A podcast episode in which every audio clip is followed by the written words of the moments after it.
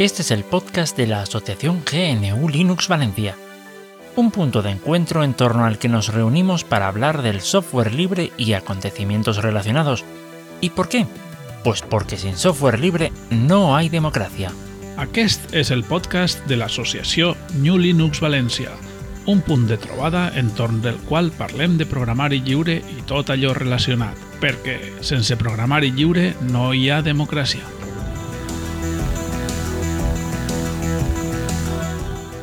Hola, bienvenidos otra vez más al podcast de GNU Linux Valencia. Hoy tenemos con nosotros eh, a Boro. Hola, Boro. Hola, Bonanit, buenas noches, ¿qué tal? ¿Cómo estás, Alejandro?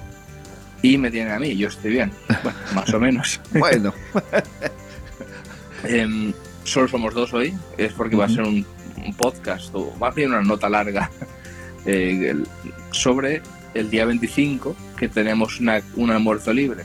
Ajá. Después de ya eh, más de dos meses que no, no celebramos. Oh, Eso- eso no puede ser, eso no puede ser. es un tirón de orejas. Sí, sí, sí, sí. Muy bien, muy bien. Entonces, eh, la temática, porque normalmente los almuerzos libres, aparte de almorzar, obviamente, tenemos una temática, o al principio no, pero luego le hemos ido añadiendo.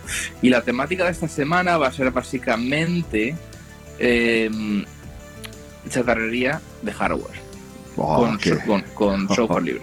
qué tema. Anda que no era de sí. Uf. Qué bueno, da qué mucho. bueno. Sí, sí. Por ejemplo, eh, un mi ordenador, yo tengo un Lenovo W510, que es un ordenador del año 2009. Ojo. En Windows va a pedales, pero le he puesto un- una distribución de Linux mm, de tipo Arch y, y va eso. ¿Cuál va- en concreto, va- Alejandro? Endeavor OS. Hombre, hombre, hombre, Endeavour es una... es fantástica, hombre, claro que Es- sí. Es la mejor distribución de Arch. Muy minimalista, muy, Sí. muy al grano, es una gran distribución, sí señor, sí señor. y muy bien diseñada. lo- Sí. lo- digamos que cualquier escritorio que te pongas está muy, muy, muy al tema de su distribución. Muy bien muy implementado, ¿verdad? Eh, eh, Sí. Muy bien conjuntado, se, se percibe que hay un trabajo por gente que sabe lo que está haciendo. Eso es. Y, y no tiene nada de bloatware, ni, ni jueguecitos, ni nada. Va a lo que va y te ofrece la mejor experiencia. Así que es verdad. Estoy completamente de acuerdo contigo. Y además ligerita, que para cacharrear me parece que es fantástica, ¿no? Sí, yo la tengo con mate, pero básicamente por defecto ellos la ponen con XFCE. Sí. Si no tienes internet, conexión a internet, te instalan ese, ese escritorio, pero puedes meterle hasta sin escritorio. O sea, directamente la instalación te deja la opción de Ah. ponértelo como una terminal tonta, como una terminal, básicamente. Sí, sí, sí, sí. sí. Negro. Wow. Wow, y wow. tienen una gran cantidad de escritorios, eh, desde los tiling- desde los mosaicos, como el i3, hasta Genome, básicamente. Tiene todos, Ajá. o sea, todos los, los más importantes, claro. Luego ya, si quieres meterte uno menos Sí, importante, claro, claro. dices, ¿repositorio? Sí, y si no está el repositorio eh, sí, y tienes una distribución de tipo Arch, ¿dónde te metes? En el AUR, que eso ya es meterte en lugares pantanosos. Pero bueno, fíjate, estamos hablando de un equipo del 2009 que, que para el día a día, si con esa distribución puede rodar bien, pues te va a ofrecer un resultado fantástico. Yo es que tengo una, una experiencia similar con un Sony Vaio de... Es, es que es de esa época. Sí, por ahí andará, por ahí andará. Y chico, lo estoy gastando en el día a día y, no estoy más que satisfecho. Ojo, y tiene montado un Debian Nome que no es lo más ligero que hay en el mundo, pero aún así funciona muy bien. Y, y- y lo cierto es que la flexibilidad que te ofrece el software libre es, es brutal. Es que, es que no se me ocurre nada por lo que sea capaz de rodar un Electron que al final alguien que sepa no puede instalar a- alguna distribución o algún subsistema de alguna distribución o algo parecido. Porque es que me he encontrado, tú, tú recuerdas estas calculadoras programables de Casio que, que, eran, que eran enormes y que tenían unos procesadores muy modestos. Ostras, es que al final hasta ahí han llegado a meter, no sé con qué resultado, porque con esa pantalla ya me explicarás tú ahí qué se puede hacer. Pero, oye, hacer andar un sistema operativo en un aparato de esas características, eso tiene mucho mérito, ¿eh? Jo. Sí, lo tiene. Bueno, de hecho, eh, está en competición constante Linux con, eh, con Doom, ¿no? Básicamente. Vaya, sí, sí. Ay, ¿dónde lo pusieron? ¿Puede ser en una cafetera de estas programables con una pantalla? Oh, no sé, no sé. Algo muy loco, ¿eh? Pero muy loco, muy loco. Madre mía. Pues mira, yo tengo una experiencia que te va a gustar. Y es el de la reutilización de equipos, como, como bien comentas. Pero mira, te voy, a, te voy a proponer una idea que tengo y que quiero desarrollarla eh, un poquito cuando tenga un poquito más de tiempo. Y es la de instalar eh, completamente una distribución Linux en su vertiente ARM en una Android TV.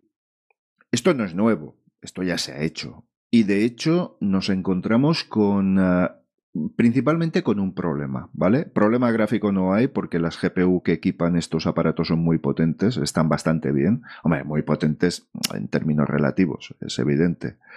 Pero en cuanto a procesadores, eh, sí que vienen algo justitas, pero ojo, que los procesadores que se están montando en todo este tipo de equipos son verdaderas bestias, ¿eh? Y los más modernos son muy brutos. Y no sé, me parece que sería que sería una buena cosa el intentar instalar. Eh, eh, de hecho, lo he intentado y me he topado con un primer problema que creo que voy a poder resolver, que es el bootloader que está bloqueado y que voy a poder, creo que voy a poder resolverlo. Pero tener un mini PC en un Android TV con unas prestaciones decentes, ostras, eso es muy atractivo, ¿eh? Sí, porque realmente estarías utilizando la pantalla y ya la tienes, ¿no? Claro, claro, claro. Fíjate, tienes pantalla y mira, en este además es de la, de la marca Mecool. Es una muy buena marca, por cierto, ¿vale? Que se ha quedado obsoleto porque obviamente los hacen obsoletos a través de no darles actualizaciones, con lo cual llega un momento que las principales aplicaciones eh, Android no puedes instalarlas en, en, en, los aparatos. Entonces son aparatos que se quedan eh, obsoletos con eh, un escaso, escasos 3-4 años de uso. No, no te creas que hay mucho más. Luego llegan las típicas aplicaciones de Netflix y todos estos que te exigen estar a la ultimísima de todo porque no se fían de sus clientes. Ese es un temita también. Que además está en el candelabro, como dijo aquella, ¿vale? Eh, ese tema es muy. Eso de, criminalizar a los clientes, pero bueno, no estamos hablando de eso. Eh, entonces, estos aparatos que se quedan metidos en un cajón, como diría Tarak, una, otra mierda para el cajón, pues no, hombre, no, vamos a utilizarla. Vamos a utilizarla porque al final solo nos hace falta un teclado y ratón inalámbricos y un, uh, y un cable HDMI, ¿eh? No nos hace falta nada más. Eso es, sí. Eh, y bueno, aparte de estos, de estos cacharrería pura y dura, básicamente, lo que dices, que es lo que el, el, tema. Otro, hay más cosas, por ejemplo, hay ordenadores portátiles cuyos teclados son una delicia. Vamos a dejarlo así. Sí. Y hablo en concreto de los ThinkPad. Los ThinkPad, ah, sí, sí, estado sí, trasteándolos, los teclados son una maravilla. Son eternos Entonces, esos aparatos, tío, son eternos. Sí, sí, a, aparte de que sean eternos, por, por, una cuestión muy sencilla que aquí si estuviera Tarak, eh, pues lo, lo, lo corroboraría, que, que es el hecho de que son ordenadores muy gordos con lo cual la refrigeración y todo funciona bastante, bastante, mejor que en un ordenador pues que te mide menos de un centímetro de grosor. Pero bueno, volviendo al tema, eh, hay un, uno de nuestros socios, es una persona que le gusta mucho, se llama Javier, le gusta mucho trastear y bueno, eh, se pueden hacer los teclados esto de ThinkPad, se te rompe el ordenador, se, se, te mueve la placa base, que eso es la muerte del ordenador básicamente. Sí, sí, sí. quizás una persona que tenga los esquemas y que sepas eh, rebalear, soldar y hacer 20.000 tonterías, pues básicamente es darle el ordenador por muerto.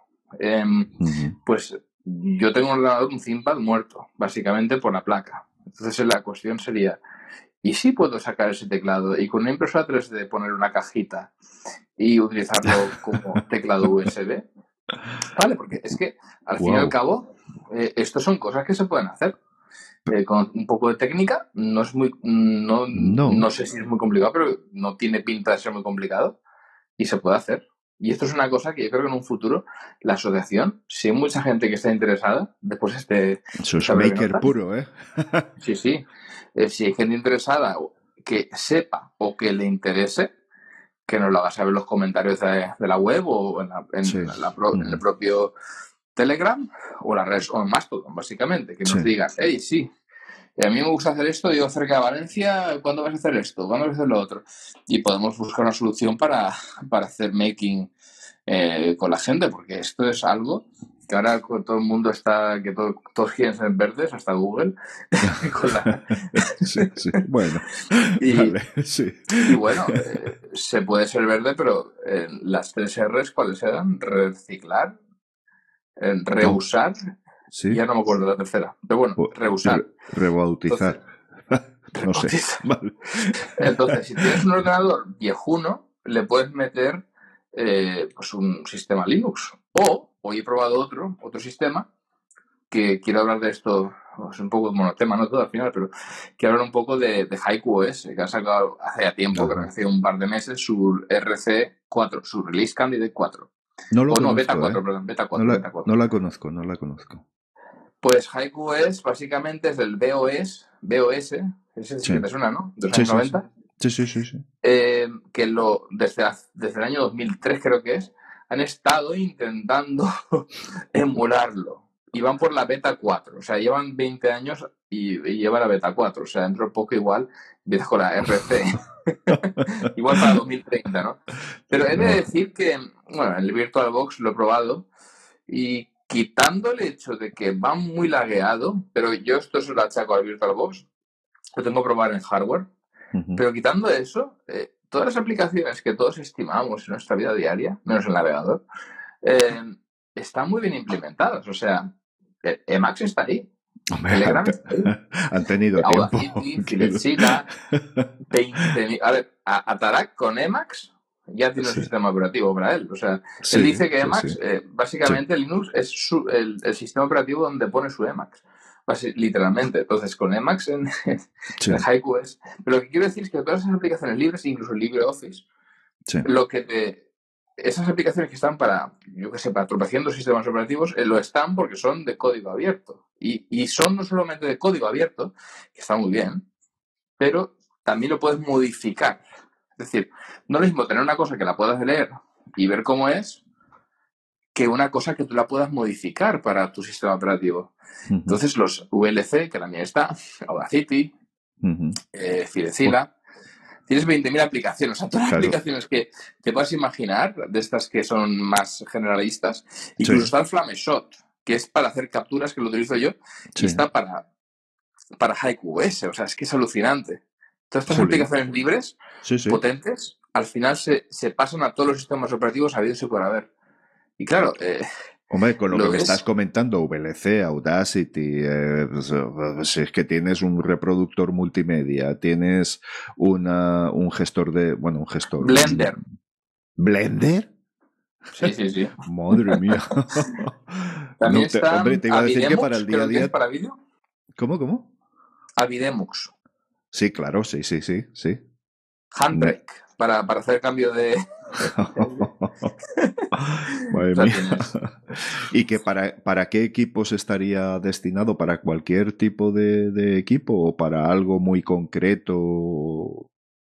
Bueno, es generalista, básicamente Vale, es vale. un sistema operativo que no es, no es Unix, eso es lo primero. Tiene las GNU Utils, creo que son, que son los Sí. LS, CD, todo esto, lo Sí. tiene incorporado. O sea, la terminal es prima hermana de, de Linux, ¿vale? Sí. Eh, eso por una parte. Pero es un sistema que es, eh, no es multiusuario, es como, digamos, como Windows 95 98. Ajá. Y creo que el XP también era sol- solamente monousuario, ¿no? Luego ya con Windows Vista creo que se pasaron a multiusuario y en Unix pues desde los años 70-80 llevan multiusuario, si no me equivoco. Entonces, esa es la diferencia. Entonces no hay un root, tú eres el root, no dejes que nadie controle tu ordenador. Y, y, eso es una de las diferencias, básicamente. Está muy bien, la verdad. Y se puede utilizar en cualquier portátil. Cualquier portátil que acepte eh, otra vez drivers libres. Sí, sí, o sea, cualquier ordenador que funcione con FreeBSD, Linux libre, o sobre todo OpenBSD, OpenBSD Linux libre, no tenía que tener problemas para funcionar con ese sistema operativo. Vaya. Básicamente, hardware viejo. Vamos a dejarlo así. Sí, sí, sí. No es como Linux que tiene una barbaridad de, soporte, vamos a ser sinceros. No, es, no es el sistema de Redmond, pero, eh, ostras, eh, Linux ahora mismo, yo recuerdo cuando era joven, que la diferencia es brutal. O sea, cuando era joven no había casi soporte. Incluso te, matabas como ahora con los eh, drivers de Nvidia y de ATI. Pero ahora, ahora mismo está todo. ahora la gente, se la gente se queja, pero realmente el soporte que tiene para, para diferentes hardware Linux, yo creo que, que ostras, yo diría que es hasta bastante más superior que otras plataformas con mayor penetración. Eh, y hablo, por ejemplo, Mac o algo de esto. Eh, no sé, a mí no se me ocurre nada que no pueda andar al menos de una manera mm, justa y básica en, en New Linux. Mm, no se me ocurre nada. O sea, no, no. Y además capaz de andar en cualquier sitio. Yo creo que al final estamos mira, sabes Alejandro, como estamos hablando entre, entre colegas, creo que nos hace falta dar desesperadamente el salto a los dispositivos móviles y poder utilizar este, esta misma filosofía de reutilización, de sostenibilidad, en definitiva, con los dispositivos móviles. Eh, sí, es cierto que tenemos a OSP, etcétera, etcétera. Pero no, yo me refiero a otro, a otro tipo de cuestiones. Y es, y es que siempre hemos estado un poquito de espaldas en este, en este sentido. Mira, por ejemplo, eh, yo siempre lo he comentado, mi Pocophone F1 tiene cuatro años, cuatro años y algo ya, ¿vale? Y funciona exactamente igual que el primer día. Solamente pues un cambio de batería y poco más. No mucho, no, no muy diferente a lo que se puede hacer con un ordenador. El problema de todo esto es que el, mm, em, em, como sabrás, tengo una web de motos y todo esto, pues una de mis pasiones. Y eh, cuando miras las estadísticas de la gente que entra, el 90, a veces más del 90%, no, no voy a decir una cifra exacta, lo hace a través de dispositivos móviles a través de dispositivos móviles. Y yo creo que es ahí donde estamos pinchando un poquito, porque de verdad o nos planteamos el reutilizar material y darle una segunda vida y tal, o vamos muy mal, ¿eh? Vamos muy mal, porque la contaminación de, del, hardware, mm, que la, la, contaminación que provoca en el medio es, es tremenda, tanto en su fabricación como en su reciclaje. Y mira, hay empresas, te lo voy a poner como, por ejemplo, un amigo tiene una, pequeña empresa y no se le ocurre otra cosa que comprar ordenadores nuevos para cosas tan, tan triviales como llevar un control de fichaje de los trabajadores, por ejemplo. dices, bueno, pero ¿para qué quieres eso?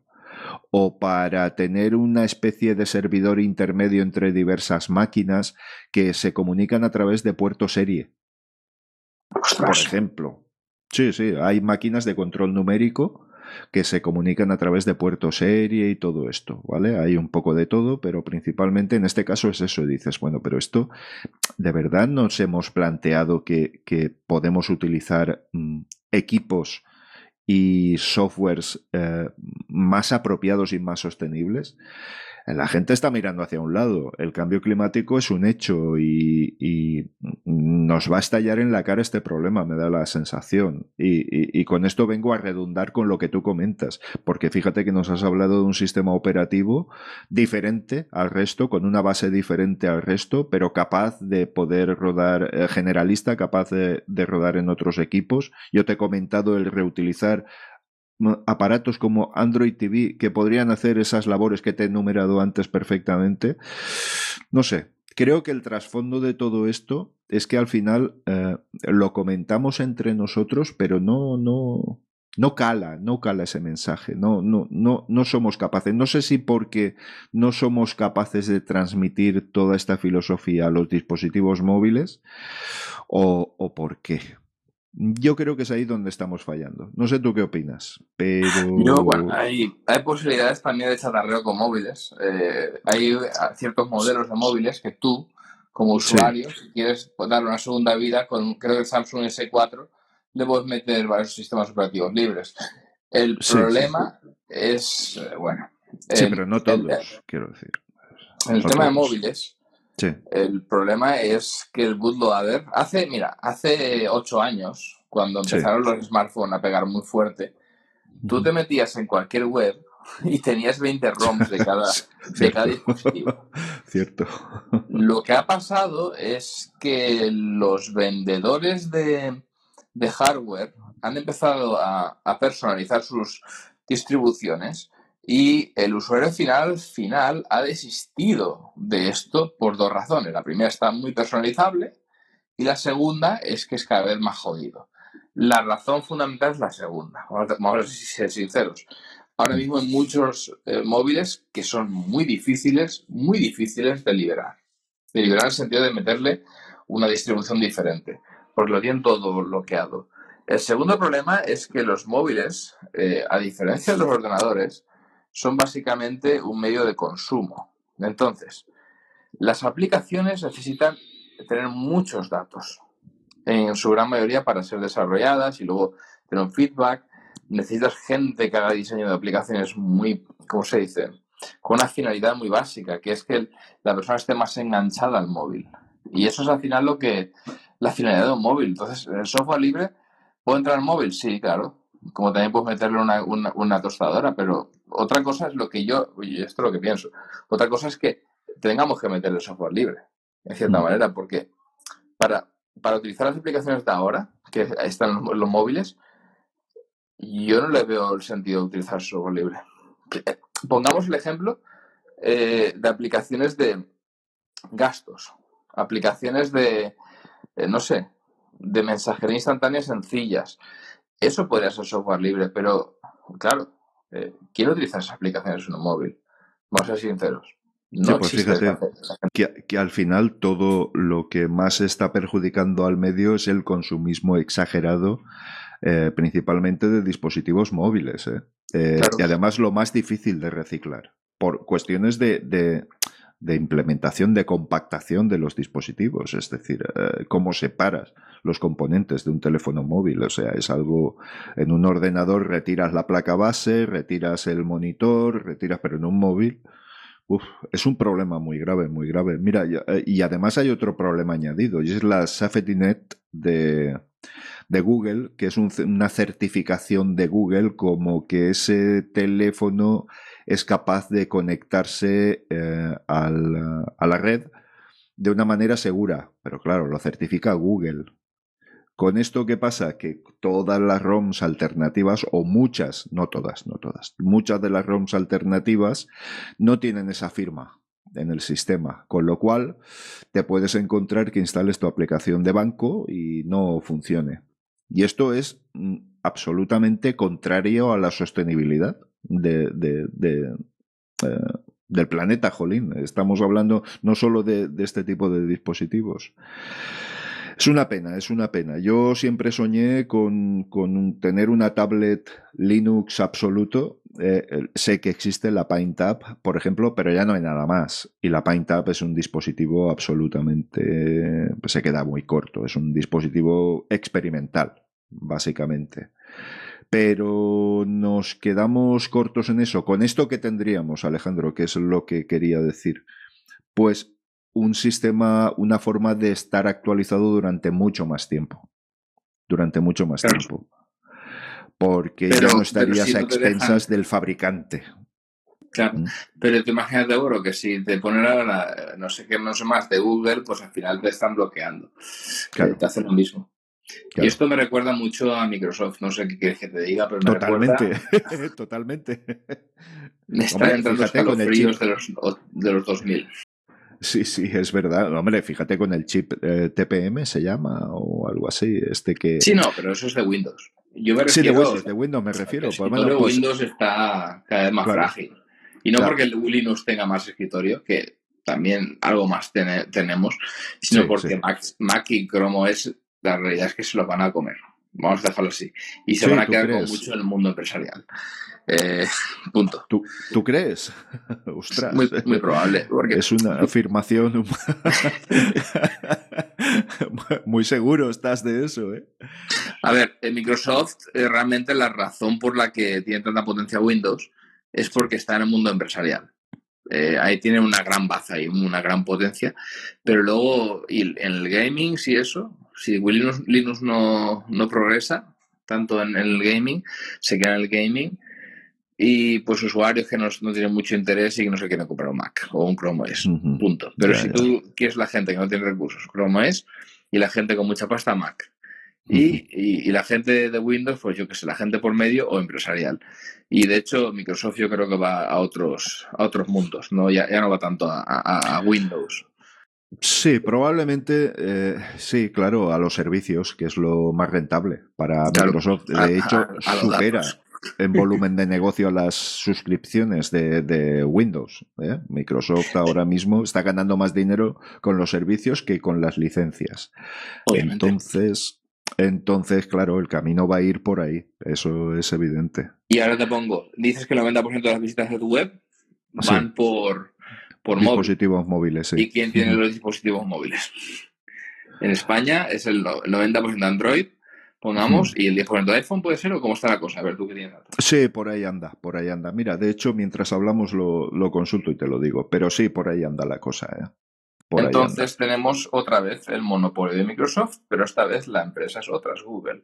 ¿Y, Sí. qué, y qué hace cuando tienes un, un monopolio? Pues que generas unas, eh, unas, ¿cómo se llama? Una, una monopolización del mercado. Em, de hecho, en HaikuOS, volviendo al tema, los navegadores tienen problemas, los que están implementando los libres, que es Falcon y Qt Browser, que son dos Ajá. navegadores que están en otras, eh, otras plataformas, el Linux, por ejemplo. Esos dos a veces me dan error de, de WebKit. No te digo más. Ah. E intuyo que tendrá que ver pues que hay implantaciones que son más difíciles de meter y, y que solamente se meten por WebKit. Así que nada. No sé, Mm. ¿qué, qué datos son? A ver. Sí, a ver, espera, es que estoy consultándolo, pero es que esto me lo han cambiado. y ahora mismo es que me lo han cambiado. Eh, ¿WordPress? Es, es- no, Blogger, Blogger. Blogger. El, la web de motos lo tengo en Blogger. De cualquier caso, eh, y si te pones a mirar las versiones de Android es una diversión. Cuando Sí. lo normal, pues podría ser que, eh, si no, que estuviera más claro y que subiera- estuvieran o a la última o a la penúltima y que no Ajá. tuvieran problema la gente. Porque eh, no estar en la última no es cuestión de, de, de moda, sino es cuestión de que si hay un- una vulnerabilidad, pues tu móvil está desprotegido totalmente. Y ahí tengo que dar un, dentro del software privativo, una, una baza a favor de, de iPhone, porque realmente Ajá. iPhone, que yo sepa, los está soportando hasta el iPhone 6S, un Eh, móvil que salió hace sí, sí. 8 años, 7 años, 8 años. Sí, sí, sí, sí. Sí, sí, por ahí andará, sí. Yo, yo siempre lo he sostenido, Alejandro. Es decir, lo más sostenible que puedes tener hoy por hoy es un iPhone. Mm, Estás teniendo actualizaciones. Claro, claro. Eh, eh, estás teniendo actualizaciones continuas desde, desde hace un montón de años y además vas al servicio técnico, te cambian la batería sin problemas, todo aquello que está, eh, que está defectuoso y a seguir funcionando. Y, oye, pues, pues me parece que. Ah, mira, aquí lo tengo, jolín. Anda, anda que no lo han rebuscado. La madre que va. A ver, mira, te comento. No me lo ponen por porcentajes. Ah, pues entonces no hacemos nada. A Claro, ver, no. España más. A ver, un momentito. Solo un momentito y si lo veo inmediatamente vale y si no, no, no. Y dejamos ya aquí balbuceando. Sí, sí, sí. Pero bueno, mira, por ejemplo, te puedo decir que eh, Android eh, tiene 8.910 visitas en esta semana. ¿vale? Windows 1600, 1600, iPhones, a través de iPhones, ah, mira, sí, 908, Linux ha superado a Mac, ¿vale? 631 visitas a los artículos, Mac 325, o sea, el doble con Linux. Es que antes estaba dentro de otros, ¿vale? Curioso, hay Unix, por ejemplo, que, que bueno, pues, pues eso. Y luego tenemos Android 12 y Android 10 que no están englobados dentro de Android. Pues bueno. Pues curioso. sí, es un poco raro esto. A ver. Bueno, lo que está claro es que eh, Linux lo utiliza el doble que... Eh, Mac, sí, por lo menos en lo que respecta a mi, a mi web, sí. Eh, por cierto, Chrome 10.600 visitas y el segundo es Safari. Y Firefox, el tercero, a la mitad de Safari. Vamos, es, es tremendo. es, tremendo. La caída libre que ha experimentado Firefox ha sido brutal. Sí, sí, sí. Desde el 2009 ha sido una cosa brutal. brutal. Eh, por cierto, yo lo dejé de utilizar, Alejandro, porque. ¿Y eso? Eh, pues porque la aplicación eh, Android es un verdadero desastre. Y yo necesito tener marcadores, tenerlo todo sincronizado con el PC con, la aplicación de escritorio y, no había forma. Fue instalar Vivaldi, que es el que estoy utilizando, que es lo más libre dentro de lo privativo. y funcionó todo a la primera, pero hasta el punto que no podía siquiera firmar con certificado digital en Android con Firefox, ¿eh? Hasta ese punto. Madre mía. Sí, sí, o sea, un verdadero desastre. O sea, Qué pena. En fin, ya hemos Muy bien. media hora. Sí, más o menos. Más o menos, sí. Así que, nada, reitero, el 25 tenemos. Almorzar. Almorzar al Pussy Santa María, en la plaza de ayuntamiento. Así que nada, está, está también en la página web. Eso Os esperamos allí. Venga. De acuerdo, allí estaremos. Venga, chao. Adiós. Muchas gracias por tu atenta escucha. Si quieres participar en la tertulia o hacernos llegar algún aporte, puedes ponerte en contacto con la asociación. En gnulinuxvalencia.org barra contactar tienes todas las formas de hacerlo. Te esperamos en el próximo episodio. Hasta entonces! Moltes gràcies per la teua escolta. Si vols participar, pots posar-te en contacte amb nosaltres en barra contactar. T'esperem en el pròxim episodi. Fins pronte!